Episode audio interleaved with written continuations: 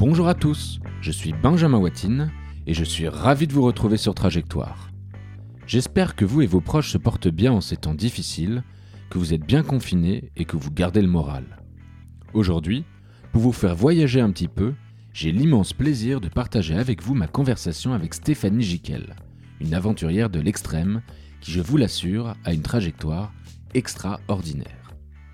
Stéphanie est bien connue pour son expédition en Antarctique via le pôle Sud sur 2045 km en 73 jours, 15 heures et 35 minutes, de novembre 2014 à janvier 2015.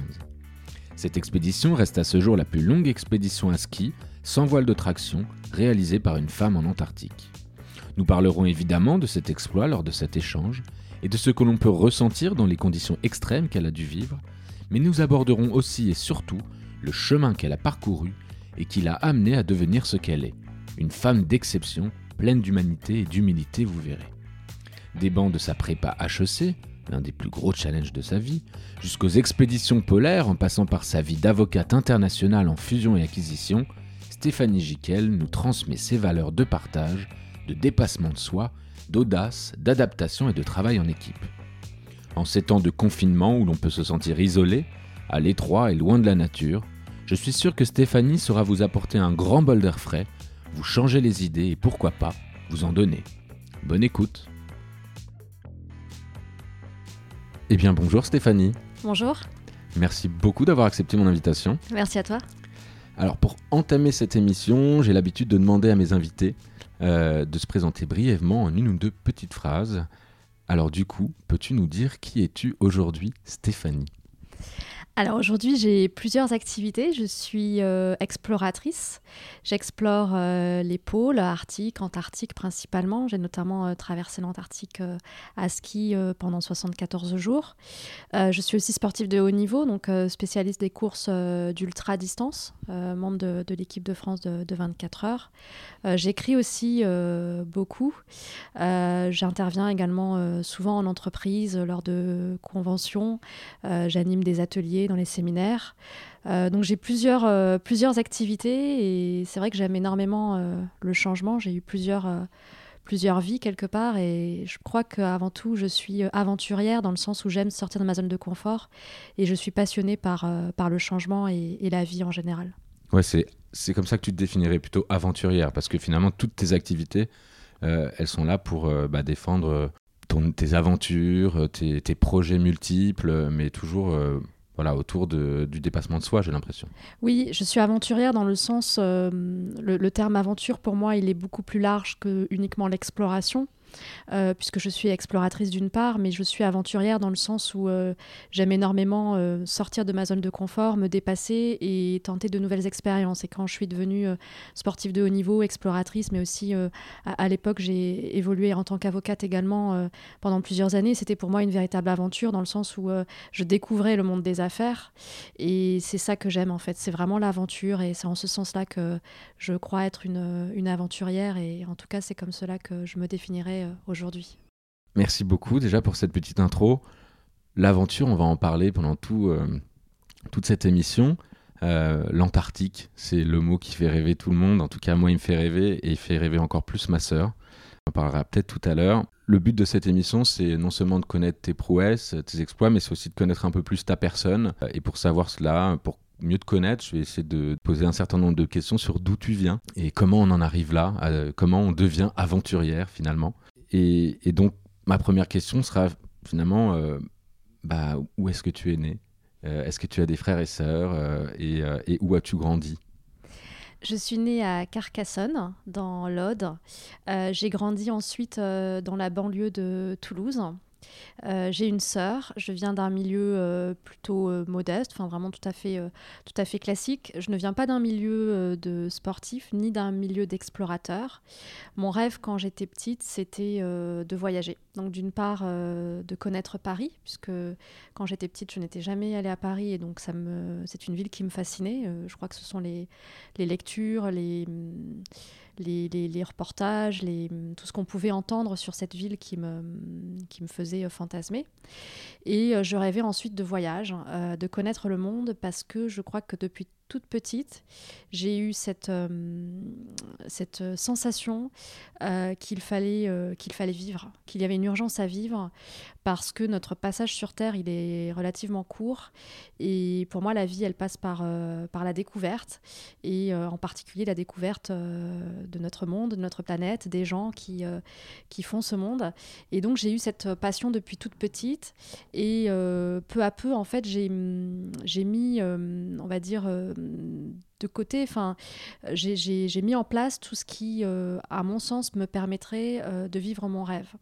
Et pour moi, ça passait par les études. Je me suis dit, si tu euh, fais de bonnes études, si tu travailles bien à l'école, un jour tu auras les clés pour, pour, pour vivre tes rêves, pour voyager. C'est comme ça que je l'ai perçu. Euh, donc mes études, j'ai jamais été euh, poussée pour faire telle ou telle euh, école. C'est moi qui, comme acharnée, je voulais vraiment faire une école de commerce parce que je me disais c'est là que tu, auras les clés pour entreprendre. Et c'est vrai qu'aujourd'hui ma vie c'est une vie d'entrepreneur dans le sens où pour vivre en tant que sportif ou explorateur ou écrivain, il faut savoir se débrouiller, savoir s'entourer, savoir lever des fonds. Et donc il faut avoir ces, ces clés et je pense les avoir trouvées en partie, je dis bien en partie euh, dans mes études euh, et dans, dans l'école que j'ai faite. Donc c'est comme ça que je me suis construit. Maintenant, aujourd'hui, euh, je, je, connais beaucoup de sportifs de haut niveau qui me disent s'être construits grâce au sport de haut niveau. Je pense que c'est aussi une des voies possibles pour, pour se construire et s'émanciper. moi, j'ai j'ai pas eu cette possibilité-là, tout simplement parce que c'était un univers que je ne connaissais pas du tout. je n'imaginais même pas qu'il était finalement pas si loin de, de moi, hein, puisqu'il était possible d'aller en club et, d'évoluer dans cet univers, puisque dans le sport, j'ai un tout petit peu de potentiel. Donc je, pense que j'aurais pu aussi euh, avoir euh, cette vie-là de sportif dès toute petite. Euh, mais ça n'a pas été le cas parce que je ne savais pas que, ça existait et j'ai voilà, j'ai pas, fait les rencontres qui m'ont permis de détecter qu'il y avait un potentiel dans ce monde-là. donc, je suis passée par, le, par les études et, et pour venir au sport plus tard. Voilà. Ok. Euh, si on revient un petit peu à, ta famille, parce que tu, finalement, là, tu viens de nous exprimer le fait que tu t'es pas mal construite toute seule et c'est tes choix qui, euh, qui, qui, ont fait que, voilà, que tu es partie d'abord vers, vers les études. Euh, mais est-ce que c'était facile déjà pour toi, les études? Et tes parents, ils faisaient, ils faisaient quoi? Parce que tu, tu viens d'une famille relativement modeste. Il n'y avait pas de sportifs, mais peut-être il y avait des entrepreneurs, je ne sais pas ils faisaient quoi tes parents? Alors, il, n'y avait pas de sportifs ni euh, d'entrepreneurs. En fait, on est allé habiter euh, en banlieue de Toulouse. Euh, mon papa travaillait en tant qu'électronicien, donc technicien en aéronautique, dans une succursale de. Donc à l'époque, c'était l'aérospatiale. et ma maman travaillait dans un lycée technique. Et donc très loin à la fois de l'entrepreneuriat, du sport et, de l'exploration. Euh, les études, ça a été pour moi, euh, quand j'ai pensé à l'école de commerce, euh, je regardais tous les, jeunes en école de commerce comme presque des, des, des, extraterrestres, dans le sens où ça me semblait très très dur à atteindre. Ah oui? Vraiment très dur. c'était c'était très très loin pour moi. Le point de départ était, était assez, assez éloigné. Maintenant, je suis convaincue d'une chose, et c'est ce que je dis souvent aujourd'hui en intervention, c'est que je pense que quand le point de départ euh, par rapport à un objectif est, très très loin de cet objectif, je pense au final que c'est une chance parce que hum, ça vous forge une forme de hum, persévérance et aussi une, une, acceptation et une passion du travail. Euh, parce que vous savez que vous avez euh, un chemin qui est très long à, à, accomplir avant d'atteindre l'objectif. Et donc vous apprenez à persévérer, à travailler, à parfois euh, tomber puis se relever. Et je pense qu'au final, c'est une chance. Donc moi, ça me paraissait effectivement une école de commerce, ça me paraissait être déjà une marche très très haute. C'était déjà hyper ambitieux, c'était déjà un challenge moi, en fait, aujourd'hui, bon, je, je, je, reconnais que les, les, que j'ai pu mener euh, sont des, explorations extrêmement engagées. en Antarctique, j'ai réalisé un record du monde qui, depuis 5 ans, n'a toujours pas été amélioré. Donc, je reconnais avoir réalisé des choses qui sont, assez extrêmes, assez engagées. Mais quand je me suis lancée dans la classe prépa et, et, d'avoir une école, pour moi, ça me paraissait aussi une marche très haute et au final peut-être aussi haute que, que celle que j'ai ensuite pu, pu monter quand j'ai traversé le continent antarctique. Donc tout est une question de, perception et, c'est pourquoi j'aime énormément l'aventure et le changement parce que j'ai l'impression d'avoir évolué dans des univers différents, mais d'avoir changé non pas quand je suis passée d'avocate à exploratrice, mais aussi quand je suis passée euh, euh, de Stéphanie euh, en, banlieue de Toulouse à, Stéphanie en école de commerce et dans, et dans le monde des affaires. C'était déjà un, très grand changement en fait pour moi. Et Stéphanie, dans la banlieue de Toulouse, elle avait quand même des passions ou c'était, je sais pas, préparer la lecture pour préparer tes études C'était quoi tes, Alors, j'aimais beaucoup, j'aimais beaucoup le roller. C'est-à-dire que j'avais déjà une passion pour euh, le sport, mais sans euh, le pratiquer de manière, euh, on va dire, institutionnelle, puisque je bah voilà, j'avais pas, je, je, savais pas que les clubs existaient ou autres. Donc, je l'ai fait par moi-même, mais je me suis retrouvée à faire, quand j'y repense aujourd'hui, je devais bien être à 15 heures de roller par semaine, donc c'était quand même assez ah énorme. alors que c'était vraiment autodidacte. Euh, donc ça, c'était vraiment une passion. Et puis aussi beaucoup la lecture. Et euh, j'aimais beaucoup quand j'étais au, lycée la, philosophie et que j'ai ensuite laissé, euh, laissé de côté. Enfin, j'ai continué un tout petit peu en, parallèle de, de l'école de, commerce pour le laisser ensuite puisque la, vie a fait que j'ai fait d'autres, d'autres choses. Mais j'aimais beaucoup ça aussi.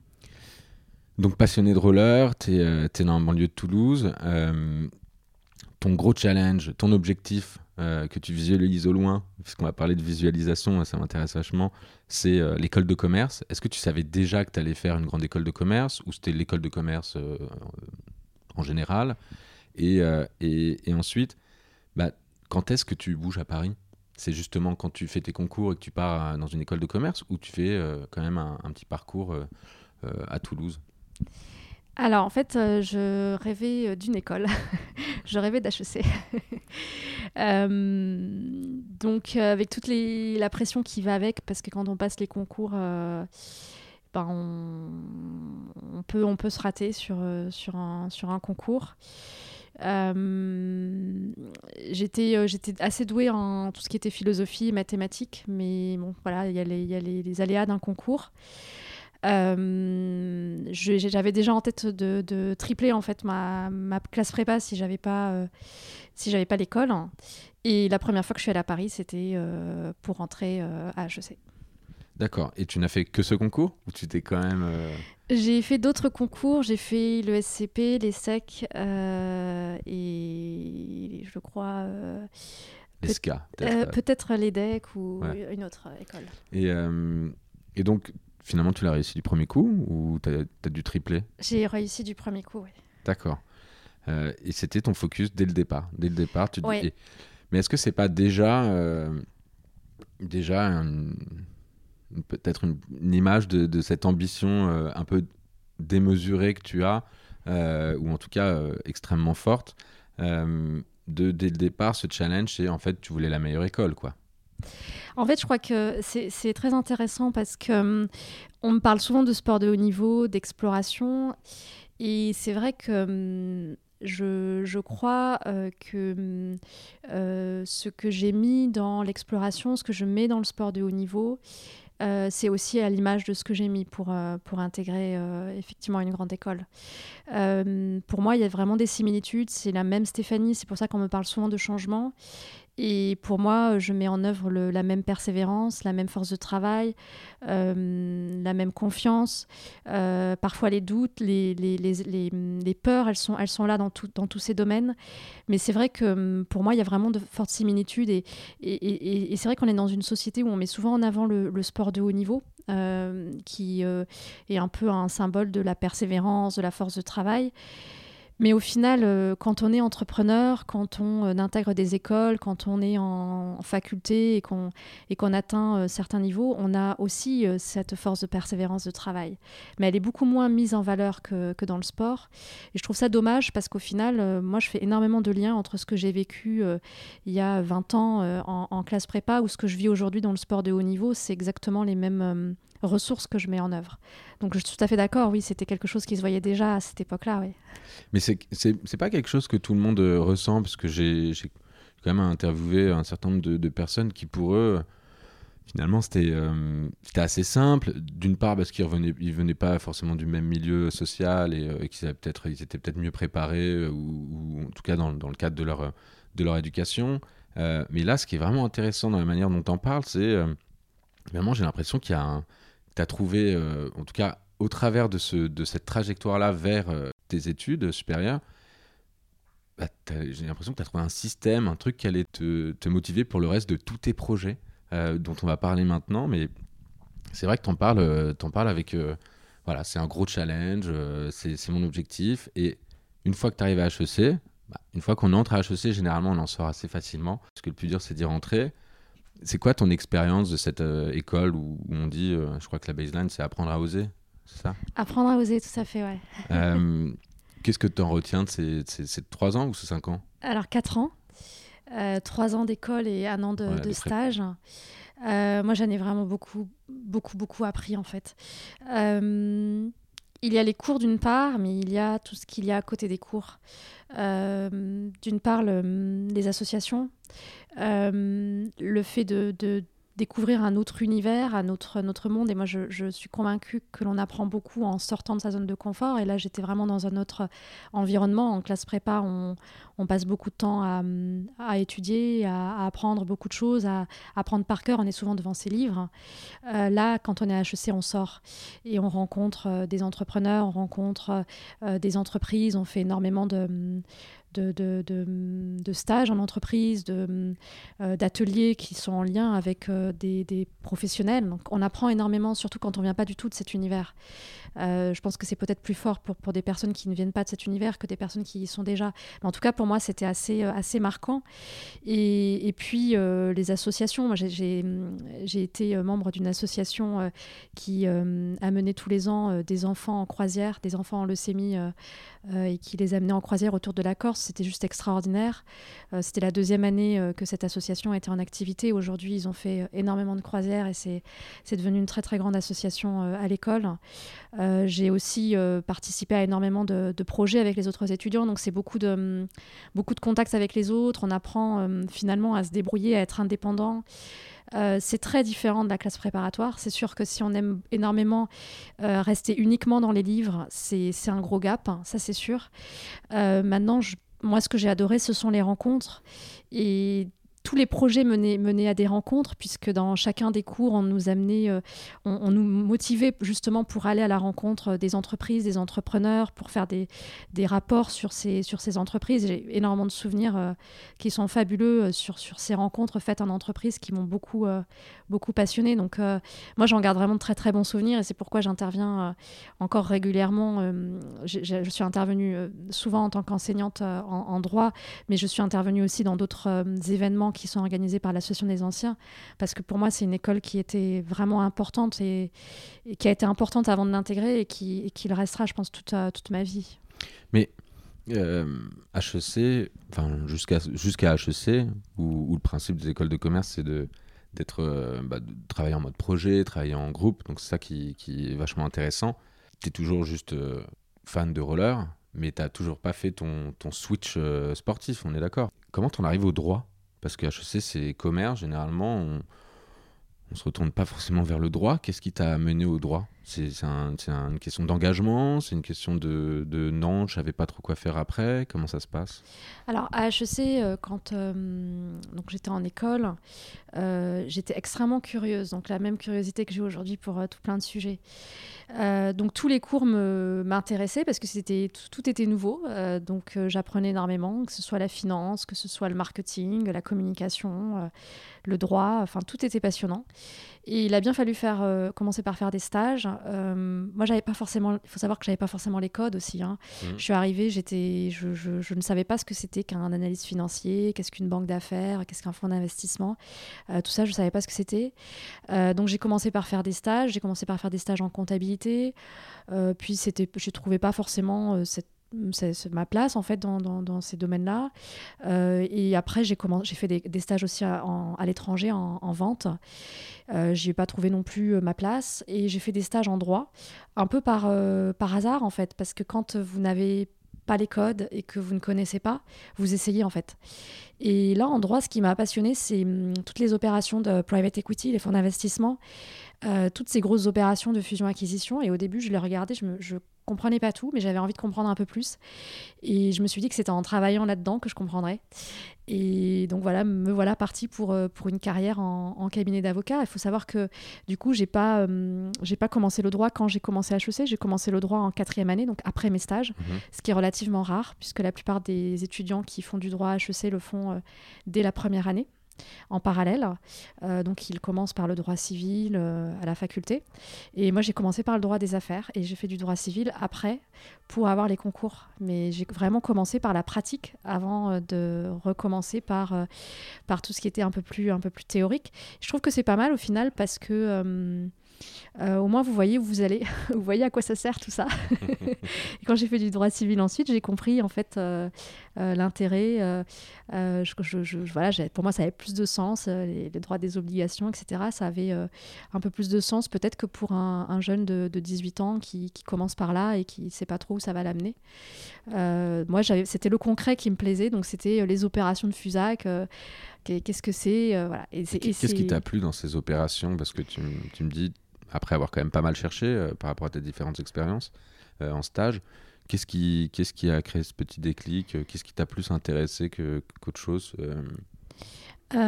C'était la complexité, c'était le fait que je ne comprenais pas tout initialement, donc j'avais envie de comprendre. alors que dans les stages précédents, bah, j'avais l'impression d'être un peu plus dans ma zone de confort. Euh, il y avait tout un pan de cette activité euh, qui n'était pas accessible quand on était uniquement en cours ou uniquement en stage. Il fallait aller plus loin pour comprendre. Et puis, euh, et puis c'est l'aspect aussi financier parce que j'ai, encore une fois, ça se rapporte à, ce que, à ce que j'ai vécu probablement avant, c'est que j'aime beaucoup les mathématiques depuis très longtemps. Et je crois que c'est aussi cet esprit mathématique qui m'aide aussi aujourd'hui dans le montage des projets.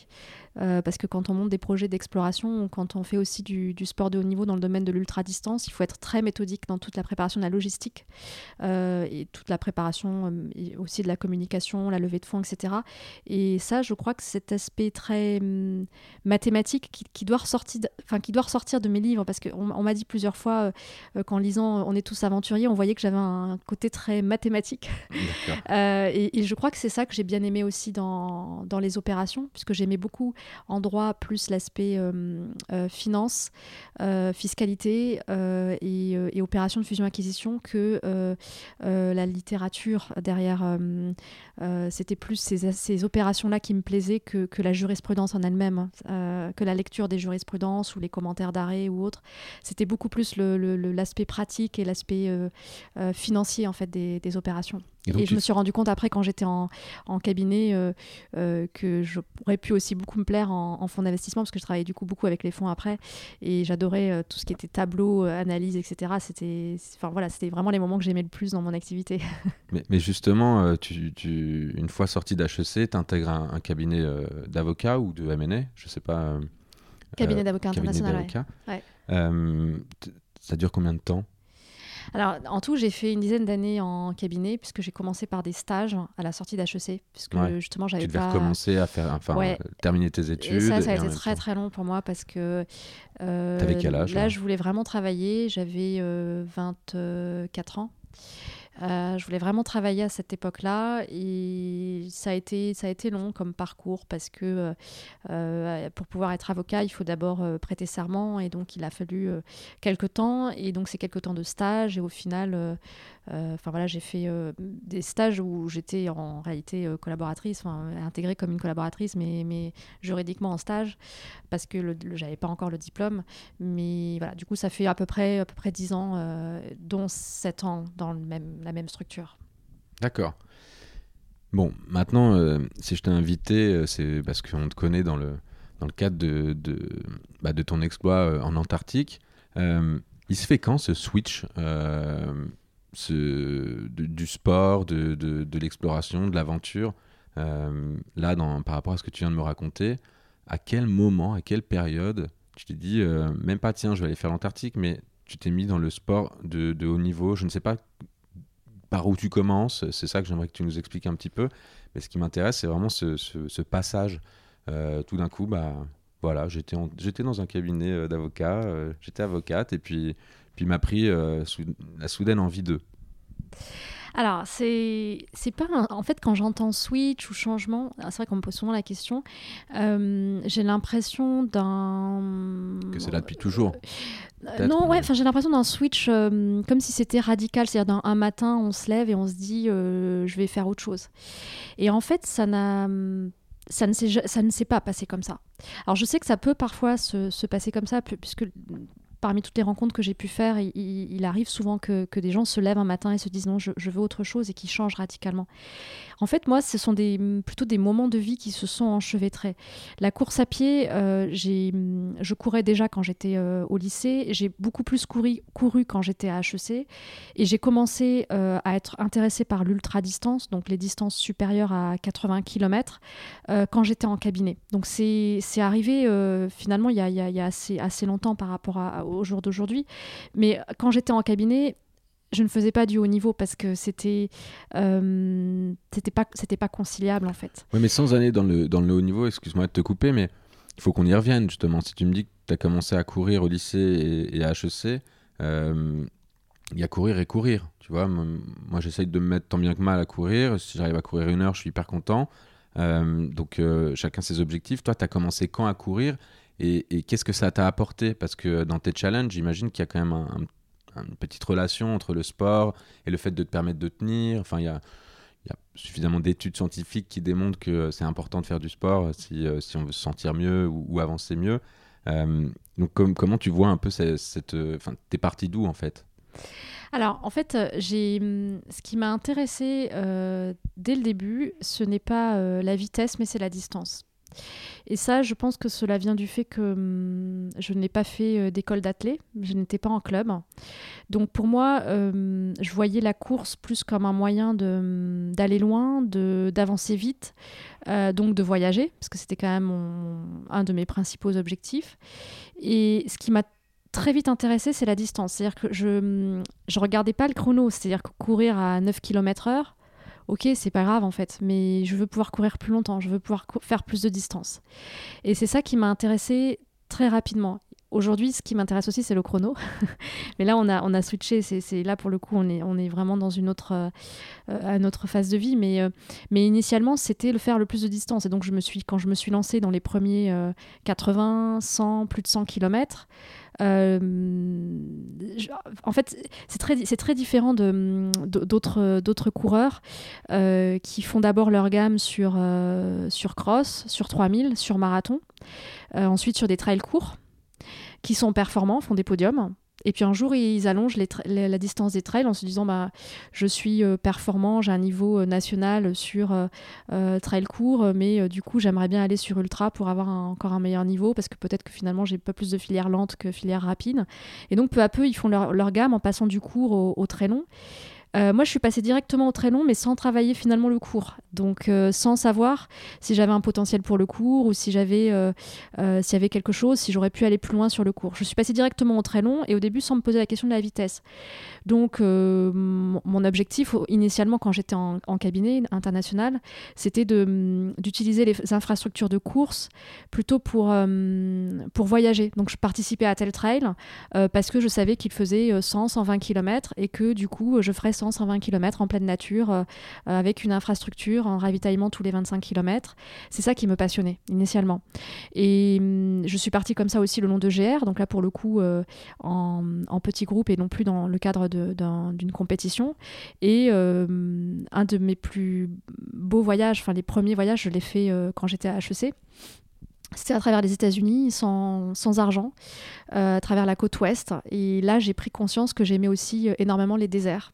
Et c'est probablement de ce voyage-là qu'est née aussi ma passion pour les déserts, qui s'est ensuite, euh, on va dire, plus matérialisée dans le froid que, que, que dans le chaud, mmh. puisque j'ai aussi cette passion du froid. Mais tout ça, je l'ai découvert à force de faire, c'est-à-dire que c'est une première expérience, vous vous rendez compte que vous aimez bien, donc vous, vous rencontrez des personnes qui évoluent dans cet univers, qui vont vous faire découvrir d'autres expériences. Et petit à petit, c'est comme ça qu'on qu'on grandit, qu'on va vers ce que l'on vers son rêve. Mais quand j'étais jeune, pour moi, j'avais cette passion du voyage, j'aimais bien le sport, mais c'était pas encore matérialisé en objectif précis. C'est ensuite avec le temps que je me suis rendu compte que oui, j'aime beaucoup le voyage, mais j'aime surtout les régions polaires. Et ça, c'est venu, euh, c'est venu sur le tard. Je ne rêvais pas euh, euh, d'Amundsen ou de Paul-Émile Victor quand j'étais toute petite. C'est venu après, en fait. D'accord. Donc c'est vraiment un cheminement avec le temps, les rencontres et les opportunités. voilà. Non, mais j'essaye toujours de, savoir aussi, non seulement d'où ça vient, mais, mais même le simple fait de courir, c'est une chose pour s'entretenir, pour se vider la tête. là, courir pour toi, c'est aussi, un, aussi un moyen euh, de voyager pour de vrai, euh, de parcourir des, enfin de, voilà, de profiter euh, finalement du paysage aussi, j'imagine, de voyager tout court pour profiter d'aller dans différents pays et, et avancer. Mais, mais je me demande quand même d'où ça vient d'avoir envie de courir aussi, aussi longtemps, c'est un énorme challenge, tout le monde ne peut pas le faire. Est-ce que tu penses que tout le monde peut le faire? Je parle pas de l'Antarctique, je parle pas d'un ultra trail, mais, euh, mais est-ce que tu crois que tout le monde peut courir vraiment longtemps? Parce que j'ai l'impression que passer quand même une ou deux heures, euh, bon, on, parle de. Enfin, souvent les exploits qu'on partage autour de nous, c'est j'ai réussi à faire le semi ou j'ai réussi à faire le marathon. Euh, là, on est dans un autre monde. Le marathon, c'est ce que tu cours trois fois par semaine. Alors, très bonne question. Est-ce que en fait, ce dont je suis euh, convaincue, c'est que l'homme est celui qui a le plus d'endurance. On a beaucoup plus d'endurance que les animaux. Prenez les ours polaires, euh, ils courent à 50 km/h, mais sur un temps très court. Euh, nous, on a cette force, c'est l'endurance. C'est une endurance qui me semble hum, être parfois même inépuisable. C'est-à-dire que en ultra-fond, les records aujourd'hui, ils ne sont pas atteints. Autant en marathon, euh, je pense qu'on est en train de, titiller le record et je ne suis pas sûre qu'on descende bien en dessous des deux heures. Euh, en ultra-fond, les records, on ne les connaît pas encore. Mm. Parce que c'est une discipline qui est relativement neuve et il y a encore beaucoup de choses à faire. Après, euh, j'ai du mal à répondre à ta question parce que, hum, j'ai ma propre expérience. Euh, je sens que j'ai encore euh, beaucoup à apprendre et que je peux encore aller plus loin. Euh, je pense que hum, beaucoup, beaucoup d'individus peuvent courir longtemps. Après, euh, il y a aussi un aspect, euh, on va dire, euh, physiologique, les articulations. il est possible que pour certains, le, on va dire, le, squelette soit un tout petit peu plus fragile pour la course sur ultra distance, puisque on a, quand on court 24 heures, ce sont des chocs répétés pendant 24 heures. donc des chocs sur la colonne vertébrale, sur les, au niveau des genoux, des hanches. Peut-être que hum, tous les individus ne sont pas euh, euh, aussi bien armés pour, euh, pour ce type de, choc. Mais ça encore, je, ne le sais pas. Peut-être que ça se prépare. Peut-être qu'aujourd'hui, j'encaisse ces chocs parce que mon corps est, est préparé à, ça et qu'on peut préparer tous les corps. après, au niveau cardio, je pense que c'est pour le coup faisable, hein. tout à fait faisable pour, pour tous. c'est d'un point de vue squelette et physiologique où là, là j'ai pas la réponse. Après, il y a l'aspect mental aussi, puisque quand on court 24 heures, il faut se vraiment repousser ses limites et, et, accepter euh, d'être dans une zone parfois de, très grand inconfort. Euh, donc il faut avoir une très grande envie, mais en principe, si on a, si on a l'envie, euh, je pense que ça vaut le coup d'y aller parce que, parce que je pense qu'il y a a priori une voie pour, pour réussir dans cet univers.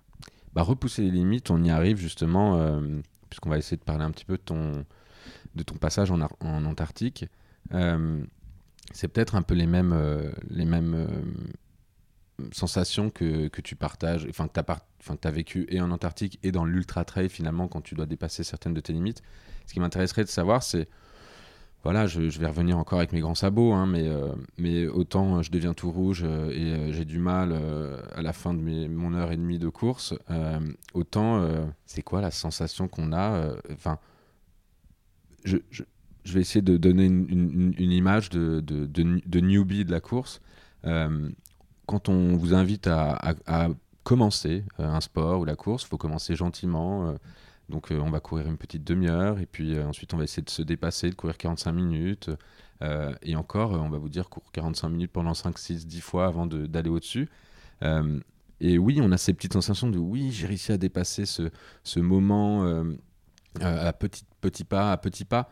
Mais là, on est en train de parler de, de, de, sensations où, oui, euh, on a tous vécu le oh non, non, là je, suis, je suis à bout de souffle, je, pardonnez, euh, pardonnez-moi, mais je vais vomir ou euh, je, vais, je vais vraiment peut-être même tomber dans les pommes parce que j'ai pas assez pris de sucre, je me suis pas bien alimenté.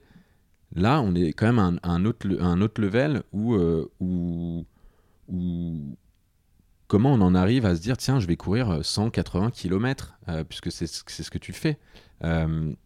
Et, même, avant, même 180, je pourrais te poser la question de comment on en arrive à en, courir 80. Hein. Euh, j'aimerais connaître un peu c'est quoi les sensations qu'il y a et ces sensations, ce, dépassement, si on arrive à le décrire, hein, parce que je suis pas sûr que ce soit forcément facile à, partager. Mais... Alors initialement, euh, quand je me suis lancée euh, sur des distances de 180 km, ça me paraissait juste fou. Euh, ça me paraissait euh, presque impossible, mais en même temps euh, pas impossible parce que je savais que des hommes le faisaient et j'ai toujours eu cette approche et c'est vrai aussi pour, pour l'Antarctique euh, à partir du moment où des, humains arrivent à, réaliser quelque chose, je me dis, ben, je peux le faire. Pour l'Antarctique, euh, j'avais des exemples, euh, Jean-Louis Etienne, Reinhold Messner. Mmh. C'est des exemples qui auraient pu me faire reculer en me disant, ils sont, ils sont hors normes. Aujourd'hui, on a aussi Mike Horn qui a fait une expédition à travers l'Antarctique deux, ans, deux ans après la mienne. Et quand on voit ces, ces, noms, ces personnes qui, qui sont des, des, très grands aventuriers, ça aurait pu me, faire peur et, en fait, non, parce que je me dis, bah, s'ils y arrivent, c'est que hum, des humains peuvent y arriver. C'est vraiment comme ça que je raisonne et. Hum, c'est la même chose pour la course. Alors, euh, je me suis dit, si, des personnes arrivent à parcourir 180 km, c'est que ça doit être faisable. Mais c'est vrai qu'au début, euh, je me demandais comment les jambes pouvaient aller au-delà. Au début, c'était ne serait-ce que d'un marathon. Hein. Après, au bout de 80 km, comment font les jambes pour aller au-delà? Et puis après, c'est une question de pratique, c'est-à-dire que les premières euh, euh, expériences, mais là aussi parce que moi, j'ai, euh, j'ai, je, je, suis venue plutôt de l'expérience, hein, c'est un, parcours très autodidacte, je suis venue de l'expérience et j'ai, je me suis ensuite inscrite dans un parcours de, de sportif de haut niveau avec un entraînement adéquat. mais initialement, je j'ai fait avec comme j'ai pu.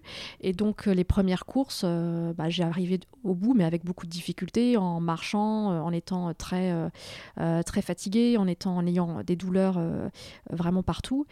là, il y a, y, a, y a, quelques hum, temps, je viens de, participer au championnat du monde d'ultrafond. Donc, j'ai terminé finaliste en faisant 240 km en 24 heures. Euh, je n'ai pas eu de douleur à la fin. Donc tout ça pour dire que c'est vraiment une question d'entraînement, de pratique. Euh, et donc au final, j'ai vécu des expériences plus douloureuses en, course à une époque où euh, je n'étais pas forcément aussi préparée qu'aujourd'hui. Sur moins longue distance. Et, sur des distances qui étaient même plus courtes. donc tout est une question de préparation, tout est une question de temps. Moi, j'accorde vraiment beaucoup d'importance au temps. C'est une notion qui est pour moi fondamentale. C'est que on, on voit souvent les, champions quand ils ont des médailles.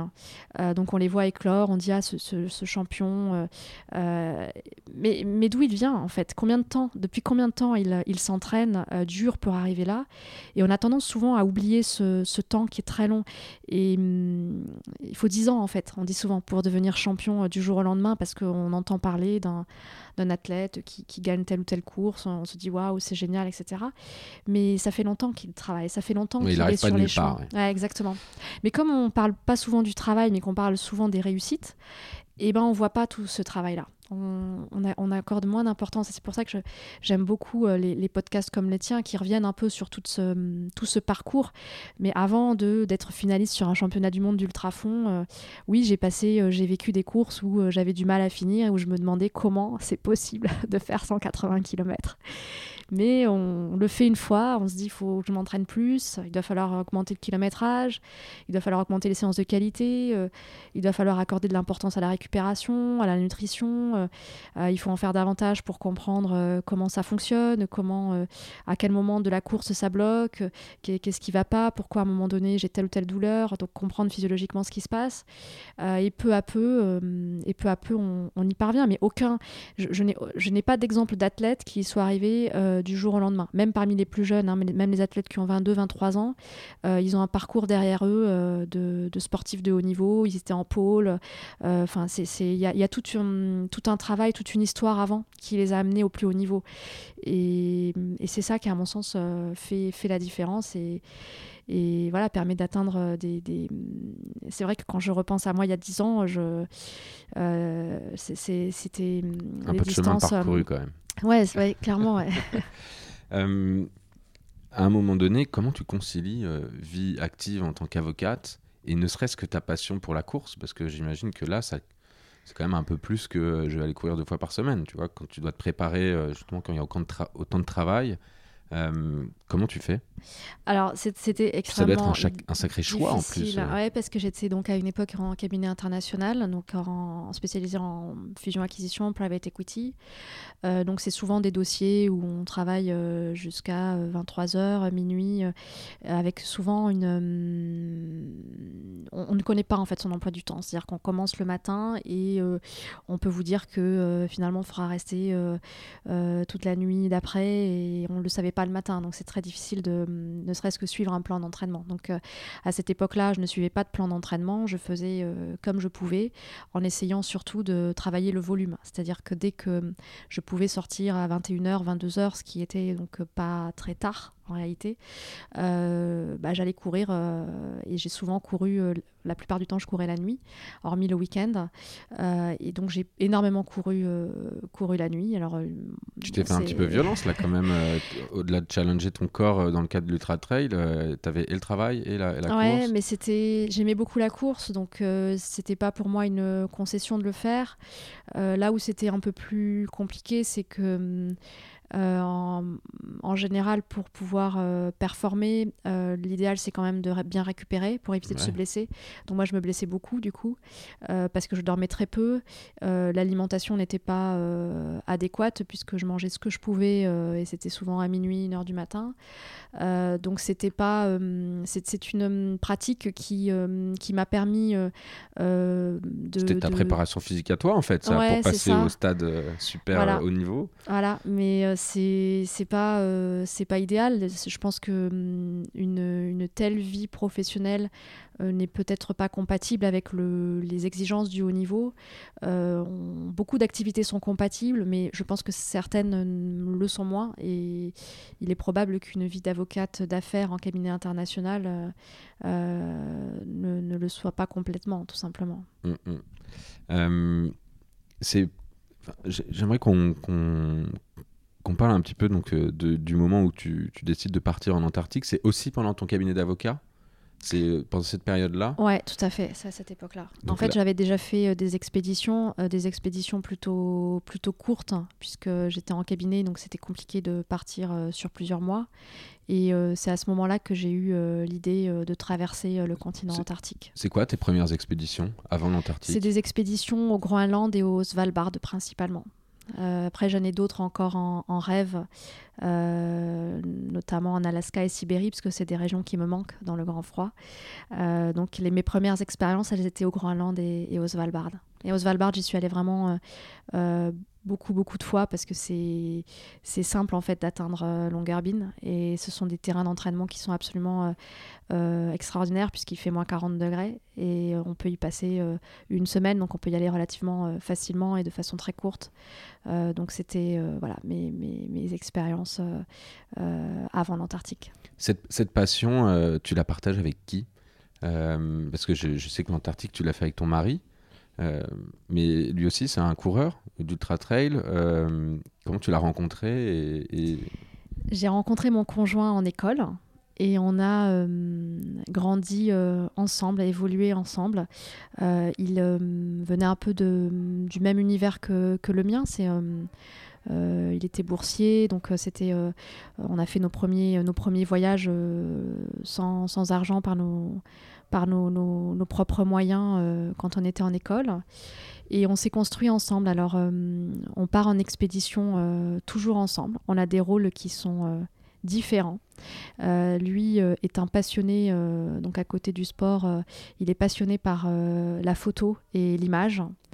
Euh, il a un aspect, euh, on va dire, des, qualités très euh, de, création, des qualités artistiques. et lui, c'est ce qui lui plaît aussi dans, dans l'exploration au-delà du sport, c'est rapporter de l'image. D'accord. alors que moi, je vais être un peu plus sur, sur la logistique, plutôt sur, sur, sur la performance, la levée de fonds, c'est plutôt moi qui m'en occupe. et lui, c'est vraiment l'image et on est très très complémentaires sur tout plein de choses. Là, je donne vraiment un exemple, mais en fait, il y en, il y en aurait des milliers. Euh, c'est ça qui est assez fascinant, en fait, c'est cette complémentarité, sans même plus avoir forcément besoin de d'attribuer des rôles. On sait exactement ce qui, là où l'un est a, des forces ou des faiblesses. Et ça, c'est juste extraordinaire, parce que c'est ce que l'on... dans tout, tout, projet entrepreneurial que l'on monte, c'est une des parties qui est le plus compliquée, c'est s'entourer. Pourtant, c'est la chose la plus importante.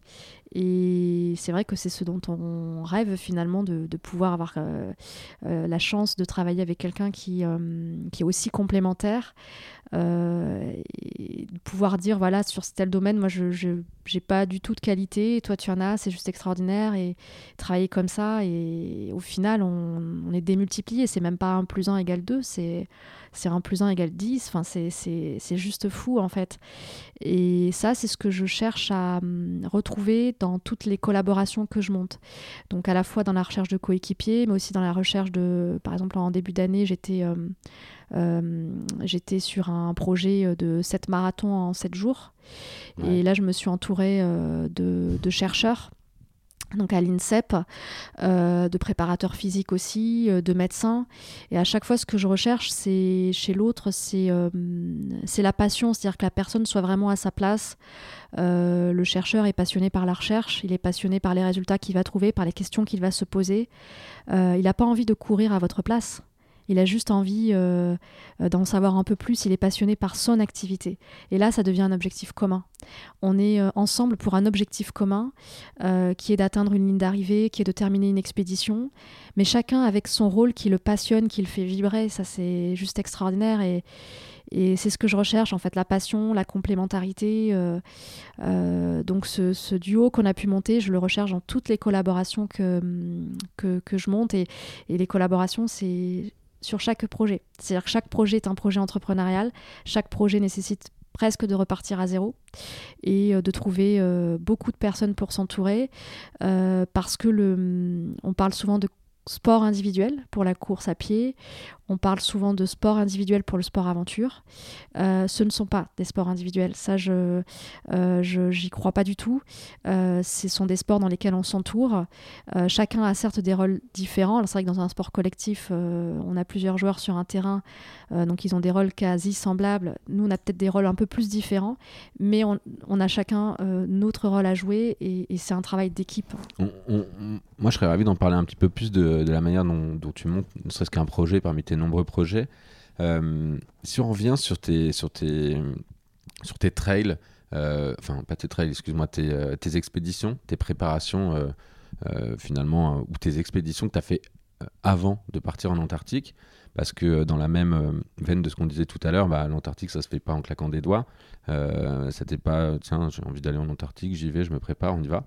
Tu avais déjà fait des expéditions, donc il y a quand même un chemin qui a été parcouru avant d'aller là-bas. Ces expéditions, tu les as tu les as toutes faites euh, avec ton mari ou, tu étais seule de temps en temps? Comment tu es obligée de partir au moins à deux dans une expédition? Ouais, en fait, alors c'est pas une obligation, mais euh, moi je n'en fais pas. Je fais pas d'expédition solo euh, pour plusieurs raisons. D'une part parce que j'aime énormément l'humain euh, donc partir sur plusieurs semaines euh, toute seule, euh, en fait, je n'en vois pas le. Ça, a moins de sens pour moi. Et comme je vais vers un objectif qui a du sens, j'aurais l'impression de laisser quelque chose qui est important pour moi pour autre chose qui, qui, est important, mais au final, je Enfin, je serais, je serais pas bien. Ça n'aurait, ouais, il y aurait un manque. Donc ça n'aurait juste euh, pas de sens. Après, euh, je, je, comprends que des explorateurs aiment partir en solo. Ils éprouvent quelque chose dans le solo euh, que, que, moi aujourd'hui je ne, je, je, je, ressens pas en fait ce besoin-là. Il faut savoir que quand on est dans une expédition, que on, on marche par moins 30, moins 40 degrés, moins 50 degrés aussi que j'ai connu en Antarctique, avec avec du vent de face, qu'on est extrêmement couvert. quand on, essaye de se parler, on ne s'entend pas. On est les uns derrière les autres, donc en, en, comme en, cordée. donc on a des moments de solitude qui sont quand même assez conséquents, de 8 heures jusqu'à 15-16 heures sur des expéditions engagées comme l'Antarctique. Donc cette solitude et ce rapport à la nature, je l'éprouve déjà. Ça va déjà un peu donc, c'est voilà. Après, euh, il y, a aussi une question euh, euh, quand vous partez. Alors c'est plus vrai en, kite ski puisqu'il y a plusieurs types d'expéditions. des explorateurs utilisent le, kite. Donc là, on a beaucoup plus de vitesse quand on part en kite sur sur la glace. Donc il y a des risques d'accident qui sont quand même assez importants. Peut-être un tout petit peu plus qu'en marche parce qu'on a plus de risques de tomber du fait de la vitesse.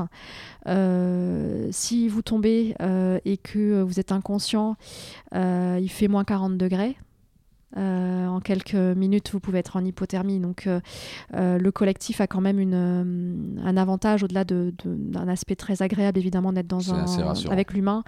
Bah, c'est surtout que quand vous montez un projet, vous cherchez avant tout à limiter les risques. vous ne cherchez pas à ne pas en revenir. Vous cherchez avant tout, c'est comme un projet entrepreneurial. Hein. vous d'abord vous faites une cartographie des risques et vous vous essayez de les de les limiter. Et c'est un des aspects qui permet de donner plus de chance à un projet euh, d'atteindre un objectif. Euh, donc ça voilà, c'est une des raisons, même si je pense que la raison principale, c'est cet aspect euh, d'humanité, de partage qui me semble évidemment fondamental. Tout à l'heure, on parlait d'objectifs. même on parlait du, du fait que, que tu as réussi à faire du ultra trail parce que des gens avaient déjà réussi à le faire. donc des humains avaient déjà réussi à parcourir cette distance. là, on va parler de l'Antarctique tu voulu faire quelque chose que personne n'avait fait. Donc déjà, pourquoi? Euh, Pourquoi? Euh, et, maintenant, parlons un petit peu plus de cette expérience que bah, déjà, euh, même pas peu d'hommes ont vécu, mais d'hommes avec le grand H, autant de femmes que, que, que, d'hommes, peu de personnes ont, vécu bah, ce, ce type d'expédition.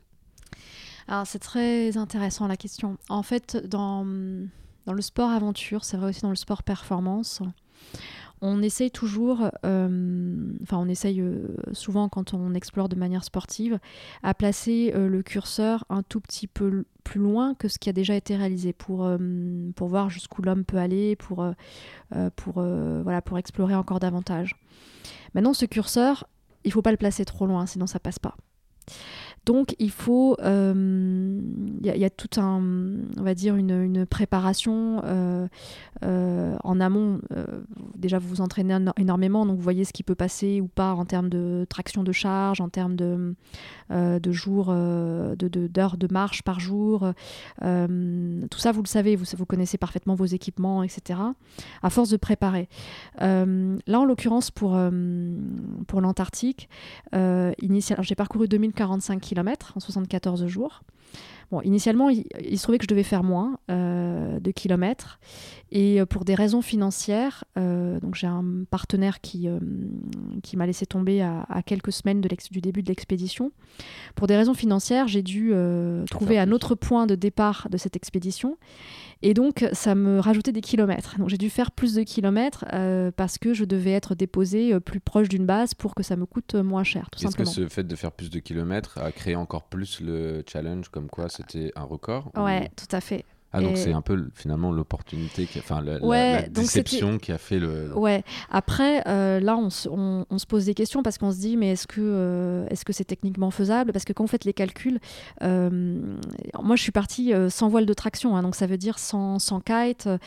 c'est uniquement de, de la marche. Hein. Vous avez des skis de randonnée nordique et vous marchez en classique. Donc, en début d'expédition, c'est du 25 km. On a pu monter jusqu'à 40-42 km, mais avec 15 heures euh, de marche par jour. Enfin, donc hum, c'était euh, euh, très très très chaud parce qu'on a aussi un temps limité, c'est-à-dire que sur ce type de projet, vous avez une, une saison, donc ce que l'on appelle la saison d'été australe, durant laquelle vous pouvez faire ce type de projet. En dehors de la saison d'été australe, il n'y a plus de moyen d'atteindre le continent antarctique hein, parce que vous êtes en plein hiver, il fait nuit, les températures sont encore plus encore plus froides. Donc là, on était déjà jusqu'à moins 50 degrés en pleine nuit, il fait moins 60, moins 70 ça peut aller jusqu'à moins 80 degrés. Donc vous avez vraiment une période de temps, et ça c'est vrai sur toutes les expéditions, on a toujours un, temps limité pour faire les expéditions, c'est lié à des, à des aspects logistiques, c'est lié à des aspects de météo, Ah, c'est ouais, lié... tout euh, le temps, les bonnes conditions euh, météo. ouais, donc il y a tout plein d'aspects euh, financiers aussi, etc. Enfin, c'est vraiment très, très, c'est vraiment une question de durée. Et euh, j'ai forcément quand on prend un, on prend toujours un risque parce que comme on, est allé un petit peu au-delà de ce qui avait déjà été fait, euh, et ça a aujourd'hui jamais été répété hein, cette, euh, cette expédition. Donc on prend conscience. Enfin moi je prends conscience, j'ai l'impression de plus en plus de ce que j'ai réalisé. Je crois Bah, que je, pas fous, quoi. Je, je crois que je, je me rendais pas compte à ce point-là il y a cinq ans, à vrai dire. Euh, c'est au fur et à mesure des années qui passent, je, je suis les expéditions en cours et, et je me dis waouh, mais enfin, t'as fait un truc de fou. Et c'est, c'est, je crois que ça, cette prise de conscience, elle est toujours de plus en plus forte. Et j'ai, faisais une émission radio avec, euh, avec Jean-Louis Etienne, c'était 30 ans après euh, l'atteinte du pôle Nord. Hmm. Et 30 ans après, donc c'était la date anniversaire, il y avait une émotion euh, qui était euh, extrêmement forte durant, durant cette émission. Et je me dis, mais ça veut dire que 30 ans après, je, je vibrerai encore comme ça. C'est, assez, euh, c'est assez fou. Et euh, alors après, le curseur, il est difficile à placer parce que le, je crois que c'était un an ou deux ans après mon expédition, un an après la mienne, Henry Worsley lui a tenté de faire aussi 2000 km en solo. Donc ça veut dire un- une charge plus lourde à, tracter, euh, sans aucun ravitaillement. Il est décédé après avoir parcouru 1400 km. Donc là, le curseur était probablement trop élevé en fait. Et cette expédition-là qu'il a tentée n'a jamais été reproduite. L'année dernière, on a eu euh, En cours euh. Colin O'Brady. Ouais, il est décédé en cours d'expédition. Et l'an dernier, Colin O'Brady a fait donc euh, une expédition aussi en solo sans aucun ravitaillement, mais il s'est limité à 1600 km. Parce que peut-être il décédait à 1400 euh, euh, Henry Worsley et, donc Colin a rajouté quelques kilomètres par rapport à, cette, euh, à cette limite, mais c'est vraiment une question de curseur. Où placer le curseur Il y a probablement des choses qui ne sont tout simplement pas possibles humainement. Et ça, il faut aussi le, euh, l'entendre. C'est-à-dire que quand on part en expédition, il faut avoir conscience qu'il y a peut-être des choses que l'homme ne peut tout simplement pas faire, comme courir un marathon en 1h30, c'est probablement quelque chose qui ne sera jamais fait, parce qu'on a des limites aussi physiologiques, et, et ça, il faut le prendre en compte quand on prépare un projet. Ou on aura des jambes bioniques. Mais Voilà. ça, c'est un autre, ça, c'est un autre sujet. Euh, sur la partie euh, antarctique, tu, tu parlais tout à l'heure d'un partenaire qui t'a laissé tomber. C'est un partenaire euh, finalement sponsor financier dans le cadre de ton projet ou c'est Ouais, à quelqu'un qui devait t'accompagner? Tout à fait. Non, non, c'est un partenaire financier qui euh, a eu peur que je décède en Antarctique. Donc euh, en termes de, de marketing, euh, il Ouais, avait peur d'associer son image. Et alors pour la petite histoire, euh, moi j'ai réussi mon projet. Et l'année d'après, deux ans après, un Anglais a tenté ce que Hen- Henri n'a pas réussi à, à faire puisqu'il est, il est décédé avant, avant la fin de l'expédition. Il l'a tenté et il a été obligé d'abandonner au pôle Sud et il a été soutenu par ce partenaire qui a dû se dire ah ben finalement il y a deux ans la, la petite française elle l'a fait donc donc peut-être que euh, l'anglais va le faire et, il a été donc euh, il, a, eu ce partenaire et au final il a il a arrêté au pôle Sud donc euh, bon voilà Mais, mais ça s'est suffisamment mal passé pour que plus jamais tu rediscutes avec ce partenaire Ou c'est un peu comme tous les sponsors, on est obligé parce que tu as tellement de projets Je me dis peut-être que ce partenaire un jour il te soutiendra ou toi tu sais que tu as tiré un trait, c'est fini. Il y avait tellement une confiance qui s'était installée et là qui est, qui partie, qui a failli te faire rater le projet de ta vie, qui fait que tu ne reparleras plus jamais. Je pense que c'est une question de personne surtout, euh, plus que de, de marque ou d'entreprise. Euh, derrière une entreprise, il y a surtout des hommes. Euh, donc peut-être que je pourrais parler à nouveau avec d'autres d'autres personnes qui incarneront d'autres valeurs et qui, qui travailleront dans cette entreprise. Ça, je, je ne sais pas, je ne me suis pas posé la question. Parce que justement, moi, ça, ça, ça m'intéresse parce que, en tout cas, je voulais faire ce petit parallèle parce que monter un projet, euh, encore plus une expédition comme ça, bah, c'est jamais simple. Euh, et j'aimerais que, voilà, peut-être qu'on peut justement en discuter autour de cette expédition, mais finalement, c'est combien de temps de préparation? Euh, c'est, Ça représente quoi en termes financiers, concrètement, hein, si tu peux en parler? Et euh, parce qu'il y a du matériel, euh, vous avez tourné un film justement avec votre mari, euh, D'ailleurs, je n'ai pas réussi à le voir. Euh, vous, avez, euh, vous avez fait des images, tu en train d'écrire des bouquins. Euh, mais voilà, tu l'as dit, c'est une histoire de préparation. Comment ça se passe? Alors, pour ce projet en particulier, j'ai préparé entre 3 à 4 ans. Maintenant, c'est pas une règle générale, c'est-à-dire que hum, il est possible de préparer un tel projet de façon euh, plus courte, mais là je parle de préparation spécifique parce que 3-4 euh, ans, c'est j'avais déjà un bagage dans les régions polaires à ce moment-là. C'est-à-dire que c'est pas euh, si vous partez de, déjà fait un peu la preuve du concept. Genre, donc si vous si vous partez vraiment de, de, de zéro, c'est-à-dire aucune expédition, il faudra probablement plus de temps.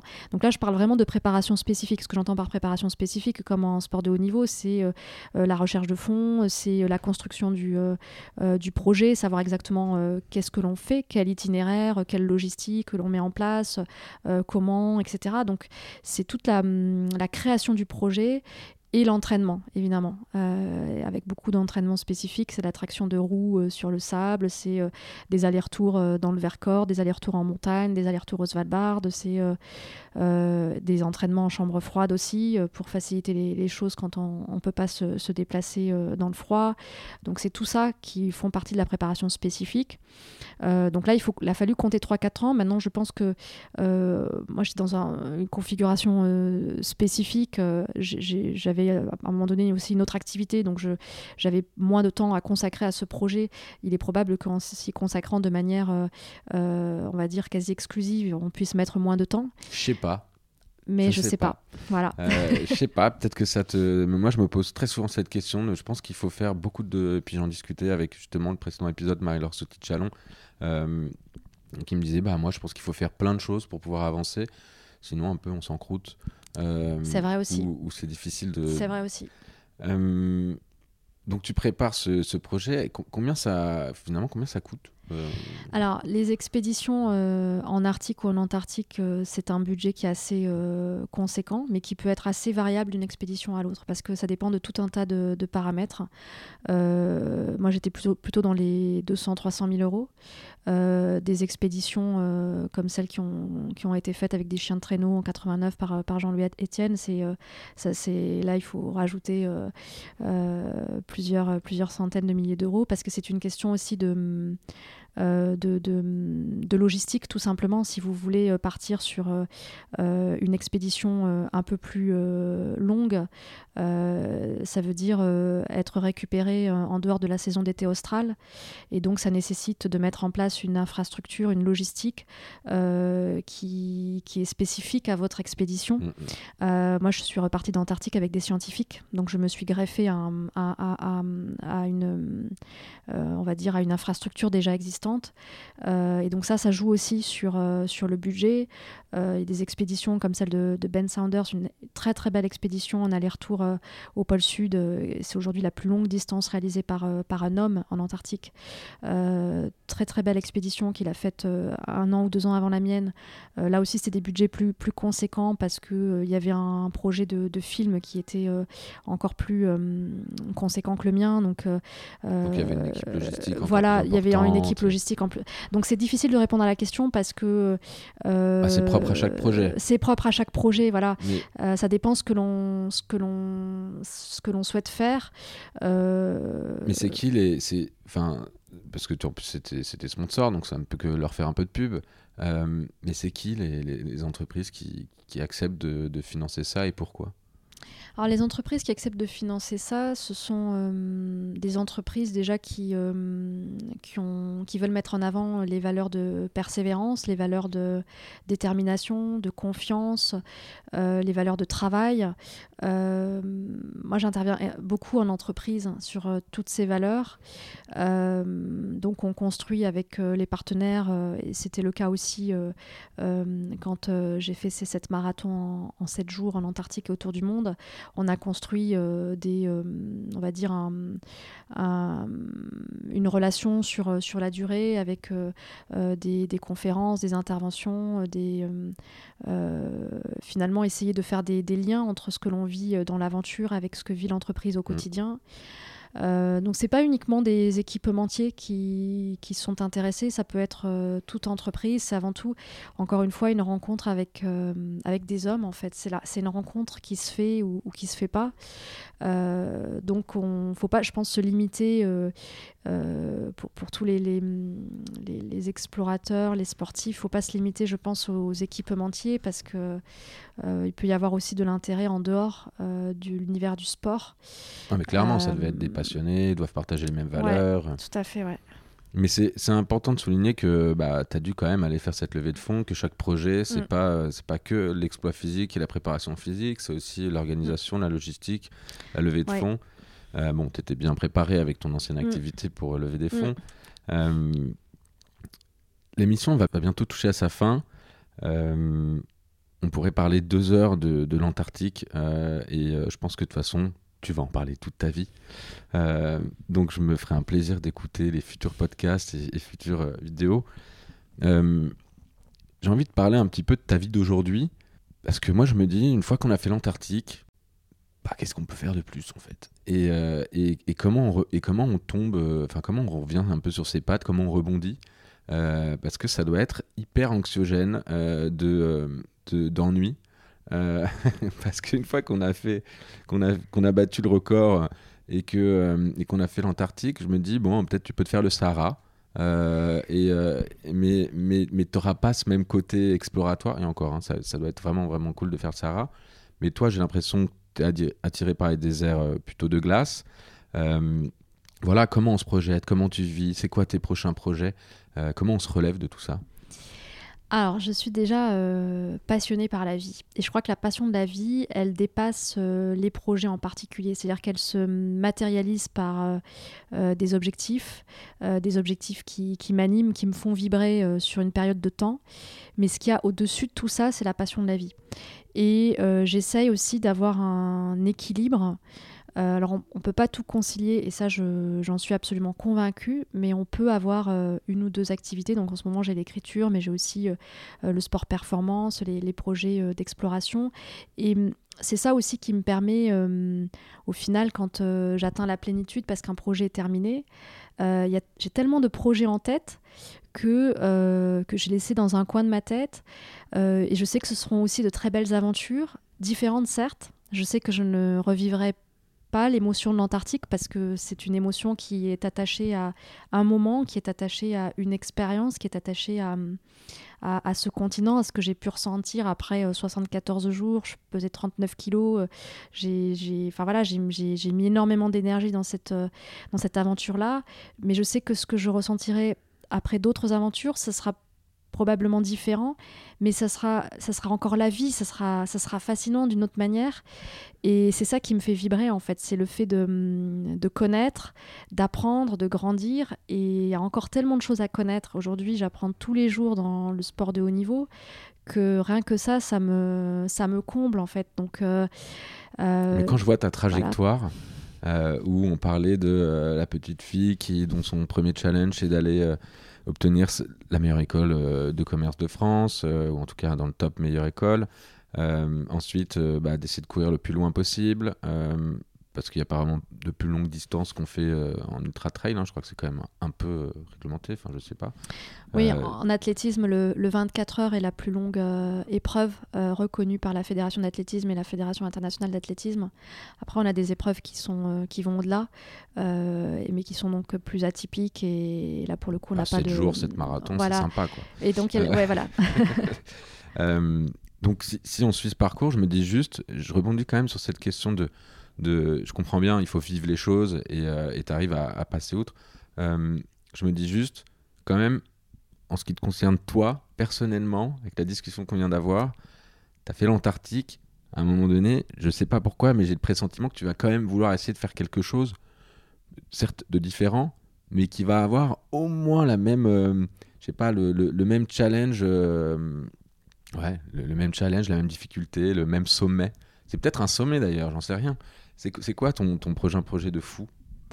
Alors actuellement, euh, donc là je reviens des mondiaux et euh, je me consacre euh, aux, aux, Europes qui auront lieu au mois de septembre. donc avec tout un tas de, de courses de préparation. les années, enfin les saisons où l'on se consacre au sport de haut niveau, ce sont des saisons où il est difficile de réaliser une expédition puisque les, la préparation n'est pas du tout la même. Quand on revient d'une expédition, on n'est absolument pas dans son pic de forme. Au contraire, on est extrêmement on va dire, euh, abîmée. Euh, j'ai été abîmée dans le cadre d'expéditions comme jamais je ne l'étais après une compétition, parce que dans le cadre d'une compétition, on se prépare pour être un pic de forme, et en règle générale, ça se passe bien si on est bien préparé. en expédition, d'un point de vue physique, on va vraiment beaucoup plus loin, on va puiser beaucoup plus loin. On peut pas se préparer complètement à ce que l'on vit en, expédition parce que c'est trop extrême, et donc ce n'est pas compatible. Et, là, euh, j'ai envie quand même de donner le maximum pour, euh, pour l'équipe de France. C'est un collectif. Euh, on se fait confiance tous mutuellement. Donc, j'ai envie d'être au meilleur de ma forme pour les Europes. Après, j'ai un autre projet pour l'année suivante, toujours à base de froid. Et là, je pourrais pas en dire plus. la communication sur ce sujet viendra un peu plus, un peu plus tard. et je suis aussi donc dans, dans l'écriture de deux ouvrages actuellement euh, donc qui me qui me passionne aussi beaucoup puisque c'est des moments euh, euh, de, prise de recul sur ces expériences que j'aime tout particulièrement parce que vivre les expériences permet de grandir mais prendre du temps et c'est ce que je faisais un peu moins avant et, aujourd'hui j'essaye de le faire c'est prendre du temps sur ce que l'on vit ça vous fait encore franchir une étape et ça je trouve ça extraordinaire L'écriture, c'est sur tes explorations, tes aventures. C'est quoi l'objectif d'écrire pour toi? C'est quoi Pourquoi ça t'est venu d'écrire? Parce que je comprends. Euh, bon, je vais être un peu cru, mais c'est normal après ce que tu as fait. Euh, bon, il faut sortir un bouquin, quoi. On est un peu obligé. Euh, mais maintenant, un, deux, trois. Là, tu me dis que tu travailles sur deux nouveaux ouvrages. c'est quand même que tu y as pris goût. En fait, ce que j'aime beaucoup, c'est le calme. Euh, et c'est euh, justement ce, ce, retour sur l'expérience vécue parce que quand on évolue dans tout plein d'univers, on pourrait passer très rapidement d'une chose à l'autre on fait les mondiaux, on fait tel projet euh, d'expédition, tel projet de sport-aventure, puis ensuite on se lance dans autre chose. Et au final, euh, moi j'aime bien euh, aujourd'hui prendre le temps de revenir sur les expériences vécues pour, mieux comprendre qu'est-ce que cela m'a apporté, en quoi cela m'a fait grandir, qu'est-ce que j'en retire. en fait, ça, ça apporte énormément. Et je crois, je crois aussi à la force du partage, c'est-à-dire que j'interviens beaucoup dans les entreprises, mais aussi dans les écoles, euh, parce que... Euh, tu veux transmettre. Ouais, c'est-à-dire qu'en fait, on, on peut faire beaucoup beaucoup, beaucoup, beaucoup plus que ce que l'on a l'impression de pouvoir faire. C'est-à-dire qu'il y a beaucoup de choses qui sont possibles, mais bien souvent, on a des freins qui sont intérieurs, des peurs dont on n'arrive pas à se débarrasser. Et, et en fait, moi, je veux, je veux témoigner parce que cette force que j'ai en moi, je veux la transmettre. Je, je peux pas la garder uniquement en fait. Pour moi, je trouverais ça dommage. Donc, si ça peut apporter à quelqu'un, euh, et donc probablement à travers les livres aussi, mmh. mais, mais avant tout, c'est aussi ce, retour au calme que j'aime bien dans l'écriture. Et c'est un peu ce que l'on ressent aussi quand on est dans une course d'ultra fond. Euh, quand on court, on est seul. Et, ces moments où on est seul avec soi-même, je le vis aussi dans l'écriture et je trouve qu'il y a un parallèle qui est pas inintéressant entre les deux. Ouais, c'est intéressant. Euh, je, me, demande d'ailleurs quel est le parallèle que tu fais parce que l'écriture, c'est quand même. Euh, enfin, faut que tu penses à. Ouais, tu me diras, faut que tu penses à toi, euh, à ce que tu ce que as fait et que tu te la course, c'est un peu le même, euh, la même chose. Tu te mets pas de la musique à fond et tout ça? Non, tu es hyper focus quand tu cours. Comment on se dépasse d'ailleurs euh? J'ai mis de la musique une seule fois. Euh, mais quand je suis en pleine nature, une course de trail ou le, long d'un GR ou une course de sport-aventure, je ne mets pas de musique parce que j'ai envie de profiter de tout ce qui se passe autour de moi. Et tout ce qui se passe autour de moi, c'est aussi les bruits, même le silence et j'ai envie d'être euh, en fait d'être avec moi-même c'est-à-dire de me retrouver ouais, et... de faire corps vraiment avec ton activité la nature et... ça je trouve que la musique euh, viendrait euh, gâcher quelque chose. Alors après, il m'est déjà arrivé une fois d'écouter de, la musique en, course et c'était très récemment. ça m'a aussi apporté, mais c'est autre chose et dans une autre configuration. J'ai très envie de te poser, avant qu'on avant qu'on se quitte, j'aime bien poser les, les, les, plus grandes finalement défaites, erreurs, échecs que tu as vécu en, tant que sportif, euh, voilà, il faut pas que tout le monde croit que bah, c'est simple. On, a, parlait tout à l'heure du, chemin et de l'entraînement euh, à parcourir avant euh, d'obtenir soit sa médaille, soit de réaliser son exploit ou simplement de terminer sa course. Mais il y a souvent quand même des échecs qu'il faut savoir surmonter. Et est-ce que pour nos auditeurs, tu pourrais partager tes deux, trois gros échecs, en tout cas ceux qui t'ont marqué et que tu pourrais partager avec nous alors pour moi, il y en a un qui m'a marqué. C'est euh, c'est pas vraiment un échec, mais qui peut être considéré comme un échec. Enfin, euh, en tout cas, moi, je l'ai analysé, comme ça, même si j'aime pas trop le terme d'échec parce qu'on entend par échec euh, quelque chose de forcément négatif. Or, je crois que. Euh, on ne peut pas y arriver, il faut. En fait, c'est plus ne pas atteindre l'objectif que l'on s'est fixé mais on atteint un autre objectif où on a déjà fait une moitié de chemin, on a déjà fait un certain parcours, on a atteint autre chose, mais pas l'objectif qu'on s'était fixé. C'est plus en cela que je l'entends.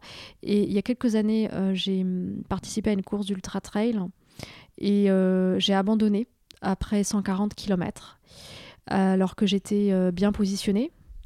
je n'avais pas de blessure, je n'avais euh, rien qui, mm, qui laissait penser qu'il fallait abandonner, si ce n'est que j'avais des douleurs euh, euh, extrêmement fortes sous la plante des pieds, au niveau des mollets, mais qui sont des douleurs assez classiques dans ce type de course.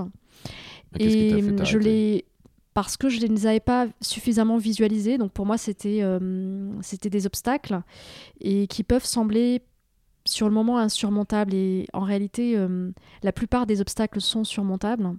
Alors il y a parfois des obstacles qui sont infranchissables et qui vous amènent vers une autre direction. Vous êtes parfois obligé de, changer de voie. Un, sportif euh, euh, qui se blesse et qui ne peut pas participer aux Jeux Olympiques, il est obligé de se reprojeter sur un autre objectif. C'est un, obstacle qui est objectivement infranchissable.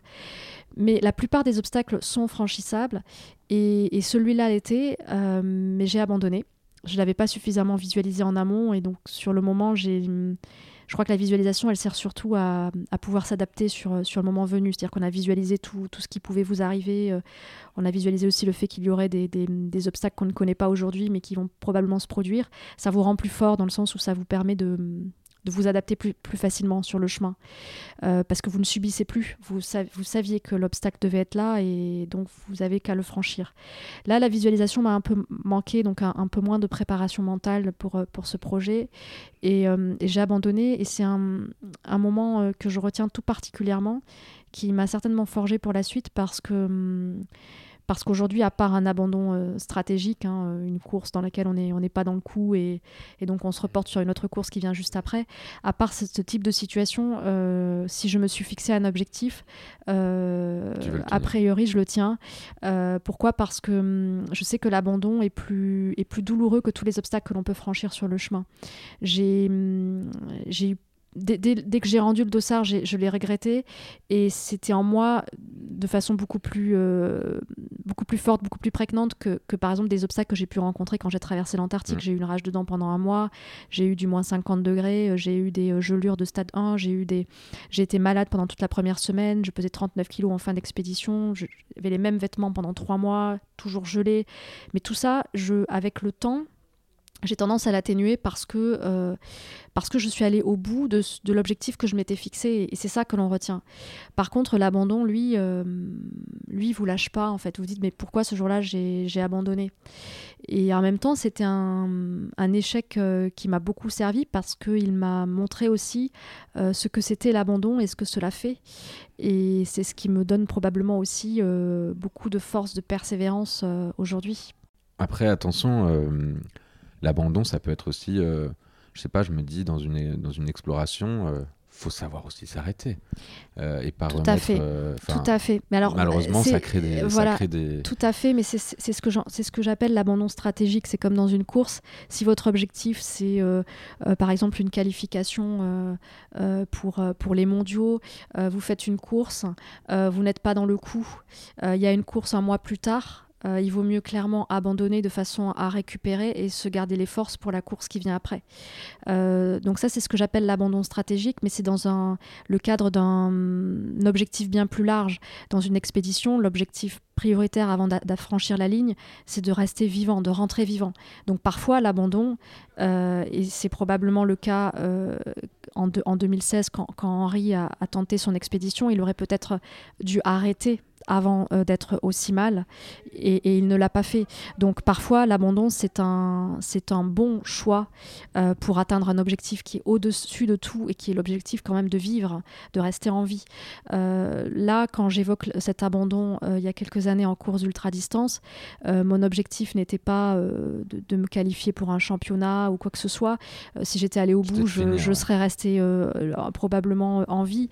l'objectif c'était de finir et, et je n'ai je n'ai pas, euh, euh, j'ai abandonné euh, en cours alors que j'étais sur le point d'atteindre cet objectif. Donc là, là c'est vraiment un abandon pour moi qui, qui, n'avait, qui avait moins de sens. Ouais, mais ça t'a donc énormément appris. Et est-ce que tu as vu une, une, forme de... Parce que quand tu parles de visualisation, est-ce qu'on peut en faire des parallèles avec bah, finalement tous tes projets? Est-ce que tous tes projets, tu fais en sorte de, de les préparer et même dans le... En fait, de faire un business plan quelque part euh, et, et, donc de visualiser l'ensemble des tâches que tu vas devoir accomplir. Est-ce que c'est pas un peu ça ton secret? Ouais, tout à fait. Je visualise tout. Euh, alors parfois la, visualisation est difficile parce qu'on rentre dans un projet que l'on connaît moins, on est beaucoup plus dans l'aventure, on sort de sa zone de confort. Donc là on s'entoure de personnes qui ont euh, connu des aventures un peu similaires, posent beaucoup de questions, euh, de façon à, pouvoir visualiser. Quand, quand j'ai visualisé l'Antarctique, euh, j'ai euh, presque vécu, on va dire, physiquement le froid. Je quand je, je, dormais avant l'expédition chez moi, je m'imaginais dormir dans le froid.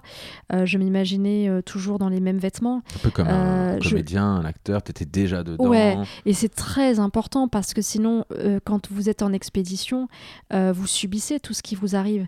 Et c'est pourquoi, parfois, quand je parle d'expédition de, polaire, euh, on me dit, oh là, le froid, le, le, le, vent, 80 km/h de vent, les, les, les gants qui s'envolent, les vêtements qui sont toujours gelés.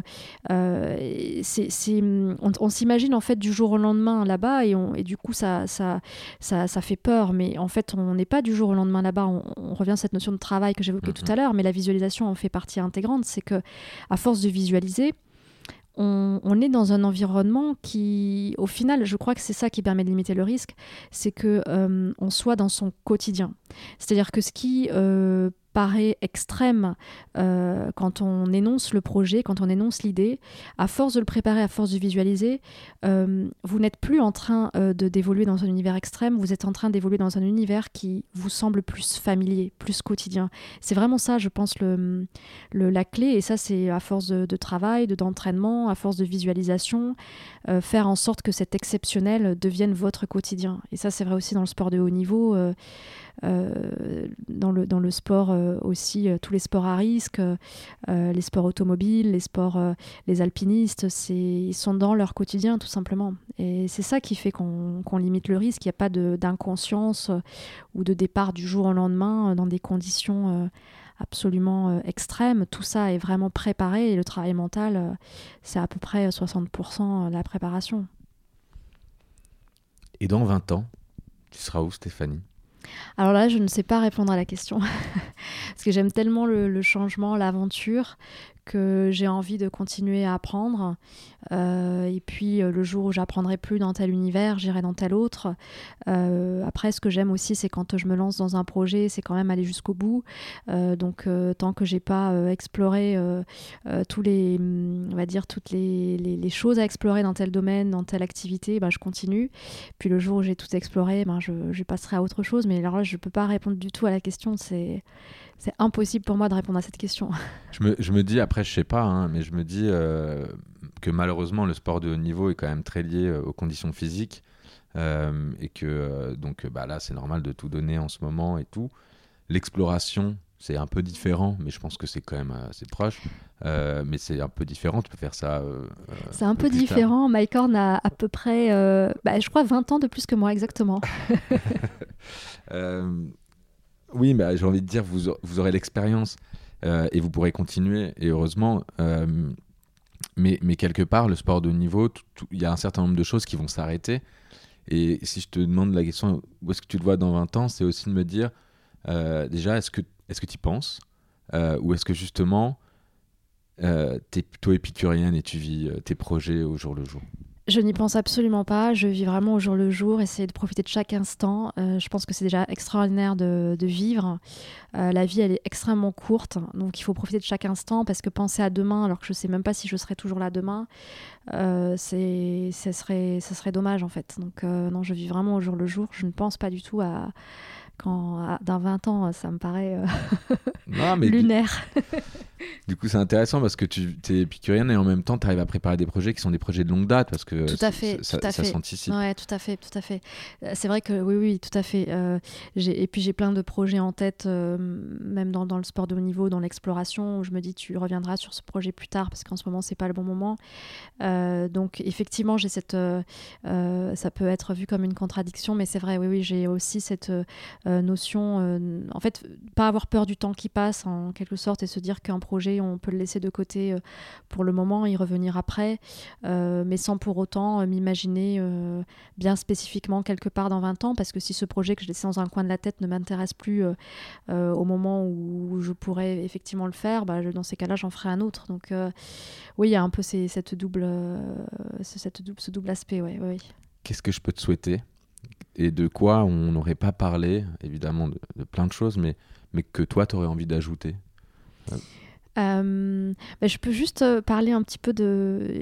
Dans mes projets, je soutiens une association qui s'appelle l'Association Petit Prince, euh, qui est une association extraordinaire déjà parce qu'elle est, elle est faite d'hommes et de femmes qui sont extraordinaires et qui ont un objectif que moi je trouve passionnant c'est de, d'apporter du rêve à des enfants qui sont malades. Et donc, dans chacun de mes projets, j'essaye de collecter des fonds pour cette association. C'est une association qui est basée à Paris, qui a été créée par Dominique Bail. Et c'est vrai que le, le rêve, c'est pouvoir réaliser un rêve euh, apporte énormément de, force et on en a besoin quand on combat la maladie. Et voilà, du coup, c'était un engagement euh, parmi d'autres, mais c'est un engagement qui me tient à cœur. Donc, euh, bah, comme tu me laisses la possibilité d'en bah, parler, je le fais. bon, bah, j'ai traditionnellement quelques questions pour annoncer la fin de, du podcast. Est-ce que tu as un coup de gueule du moment? Non, j'en ai pas, j'en ai pas spécialement. Euh, je... En fait, j'essaye de hum, d'être sereine parce qu'il y aurait plein de raisons euh, d'avoir des coups de gueule. Euh, mais hum, je crois que mes expériences, elles m'ont rendu aussi plus. Hum, je, ne sais pas comment, comment dire. Est-ce que c'est une question de maturité ou une question de sérénité ou euh, je, je, je, sais que le coup de gueule ne servira à rien en fait. Et, euh, Mais c'est pas non plus de l'abandon. Mais c'est pas de l'abandon, non. Non, non, c'est pas de l'abandon. C'est c'est euh, c'est pas une acceptation non plus c'est un regard sur la vie qui est particulier mais mais le coup de gueule en particulier de, de mon coup de gueule qui, il ne changera pas grand-chose. L'important, c'est de faire en sorte que ce que vous pouvez faire, euh, vous le fassiez. Donc, euh, s'engager, euh, essayer d'apporter du bonheur à ceux qui vous entourent, essayer de, de faire tout ce que vous pouvez faire. mais mon coup de gueule en particulier, il changera pas le monde. Donc, c'est voilà, c'est une façon de. Moi, je trouve que c'est déjà un très beau coup de gueule. Est-ce que tu as une sortie culturelle euh, préférée, euh, une, recommandation en ce moment à me faire? Alors, euh, en ce moment, je suis basée sur, euh, sur Paris. Euh, je ne l'ai pas toujours été, mais je suis, je basée sur Paris actuellement. et mm, en fait, actuellement, j'ai passé tellement de temps là à m'entraîner et puis à, à, être un peu partout, notamment à l'étranger, pour, donner des conférences, donner des talks, etc., que je ne me suis pas encore basée sur... sur enfin, j'ai pas encore regardé un petit peu ce qui était proposé sur Paris, mais c'était justement un de mes euh, un de mes centres d'intérêt, c'est-à-dire de m'intéresser un petit peu euh, en cette période de l'année sur ce qui ce qu'il y avait à Paris, parce que je pense que hum, parfois, euh, je pense que je n'en profite pas assez, alors qu'il y a Ah, plein de ça, choses qui sont proposées. Ça, de toute façon, c'est le problème du Parisien. C'est que tu n'as jamais euh, le temps de faire euh, quoi que ce soit. Et puis, tu as surtout une proposition, c'est pléthorique. Euh, alors que quand tu es en province tranquille, bah, tu, te, tu te rues vers euh, le, bon ou les bons euh, programmes culturels parce que, bah, parce que tu as un peu moins. C'est l'accès à l'information déjà qui euh, nécessite. euh, il faut un tout petit peu de temps pour accéder à toute l'information de façon à savoir tout ce qui est proposé et puis en- ensuite choisir la meilleure des choses. Donc c'est tout un programme, mais c'est marrant que tu me poses cette question parce que c'était justement euh, en cette période de l'année un des, une des choses que j'ai envie de faire parce que je, je, je prends pas beaucoup de congés, mais par contre j'aime bien à certains moments prendre du recul et faire des choses que je ne fais jamais, mais sur des temps très courts. C'est ce qui me permet de m'oxygéner et, et je pense de, de revenir avec une plus grande force de travail, une plus grande envie. euh. Donc c'est des moments toujours très courts, mais vraiment sur des choses euh, qui n'ont rien à voir avec, euh, avec ma vie quotidienne. Et là, comme euh, effectivement les sorties culturelles, en ce moment, j'en fais pas beaucoup, j'ai envie en ce moment de, de voir un petit peu ce qu'il y a. Donc à la rigueur, si tu as une recommandation à me faire, je la prends. Mais je peux t'en faire plein. et- et je vais t'en On en parlera après alors. Euh, bon, et last but not least, la dernière question. euh, quelle est la personnalité de ton entourage euh, bah, que tu me recommanderais d'interviewer dans le cadre de ce podcast, toi qui viens de vivre l'expérience? Alors, je rencontre euh, beaucoup d'entrepreneurs, beaucoup de sportifs de haut niveau, beaucoup d'explorateurs, beaucoup de, de personnalités en entreprise. Euh, je me dis que te donner un nom, c'est un peu injuste pour toutes les autres. Euh, et c'est vrai qu'on me demande souvent aussi, euh, est-ce que j'ai un modèle ou hum, en fait, en fait non, parce que hum, je me rends compte en discutant avec toutes ces personnes qui évoluent dans des univers très différents qu'on apprend énormément de toutes les personnes. Et souvent, euh, ce qui est, hum, ce qui est étonnant, c'est que je rencontre aussi beaucoup de personnes qui hum, ne se rendent pas compte qu'elles ont une richesse intérieure, qu'elles ont une richesse de parcours, et hum, elles ont tendance à diminuer ce qu'elles font. Et je me dis, mais waouh, mais, mais, pourtant c'est extraordinaire. Et, des personnes comme ça, euh, c'est quasiment tous les jours que j'en rencontre. Donc euh, j'aurais du mal à te donner un conseil, une personne en particulier. Euh, après, c'est vrai que euh, probablement un sportif dans les, dans les sports d'ultrafond, parce que c'est des sports qui sont encore assez confidentiels, donc pourquoi pas les, les, mettre, les mettre en avant et, et ça serait vraiment extraordinaire pour notre euh, discipline. Euh, mais toutes les, voilà, toutes les personnes que je rencontre au quotidien, elles m'ont, elles m'ont beaucoup apporté et, et elles mériteraient euh, euh, d'être dans le, dans le podcast et, et même probablement des personnes que je ne connais pas, que tu ne connais pas, dont on n'a jamais entendu parler. Bah. Et hein. ça, ça pourrait être extraordinaire d'aller dans la rue et de se dire tiens, est-ce que tu veux faire mon podcast Ça serait top, ça. J'y compte bien. Euh, bon, bah, en tout cas, merci beaucoup. euh, Merci. Merci beaucoup pour, euh, pour ce, ce moment d'échange. Euh, J'espère que, que l'exercice était, était appréciable. C'était un très cas- bon moment. Merci beaucoup. En tout cas, j'ai été ravi de, de te recevoir et je te souhaite vraiment le meilleur pour la suite. Merci, toi aussi, merci. Enfin. Voilà, l'émission est terminée. Vous avez apprécié l'épisode? Eh bien, n'oubliez pas de vous abonner au podcast pour ne rien manquer de mes prochains invités. Et si possible, d'en parler autour de vous. Si vous avez envie de me donner un coup de pouce, vous pouvez également me soutenir en me mettant une note 5 étoiles sur iTunes et surtout en ajoutant un petit commentaire de soutien. Ça me fait hyper plaisir et me permet de remonter dans les classements. Enfin, n'hésitez pas à me partager vos commentaires et recommandations sur les réseaux sociaux, mon pseudo est Bewatine. En attendant, plein de belles choses, on se retrouve quant à nous dans 15 jours pour une nouvelle émission de Trajectoire.